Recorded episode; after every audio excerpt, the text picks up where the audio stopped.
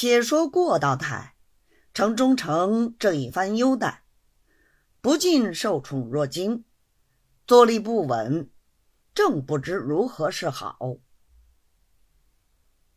一时擦背已毕，归坐奉茶。刘忠诚慢慢的同他讲道：“钦差来到这里查办事件，到底不晓得几时可了。事了之后，还得请他叙叙。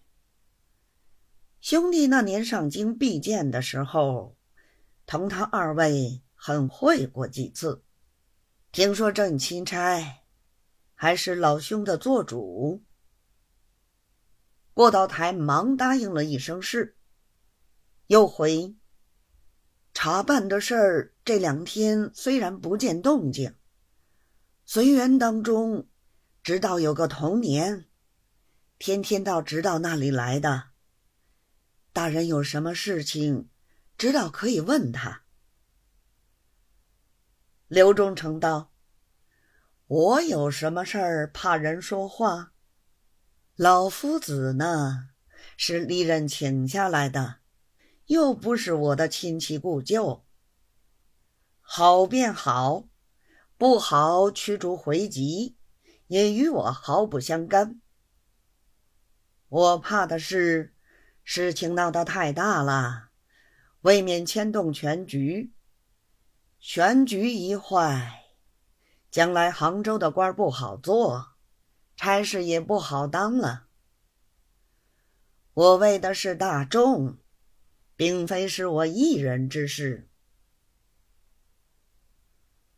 过道台听了，心上甚是钦佩，又想起刚才相待的情形，竟是感身肺腑，一心一意。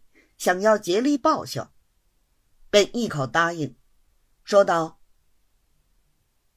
钦差是直道的作师，随缘拉某人是直道的同门同年。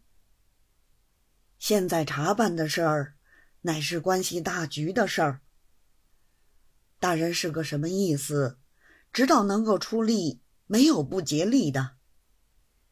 就是拉某人那里。”直到把大人圣意通知了他，料想他亦是一定肯帮忙的。刘忠诚道：“果然成他费了心，也没有叫他白费心的道理。说句老实话，只要我开出口，难道还要我掏腰吗？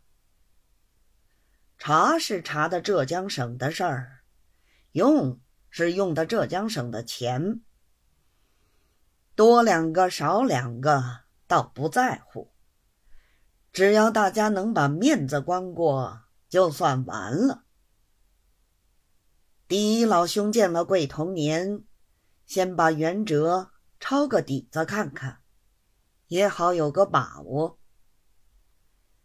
就是他们查不到的事情，我也好帮着他们去查。过道台诺诺连声，见忠诚无甚说的，方始告辞。他的意思一定还要换了衣帽出去。忠诚不允，叫他穿了大褂出去。又说，就把这件大褂送与老兄穿吧。过道台又请安谢赐。忠诚道。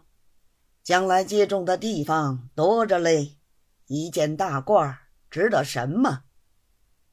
言罢，吩咐跟班的替过大人拿衣帽，送了出去。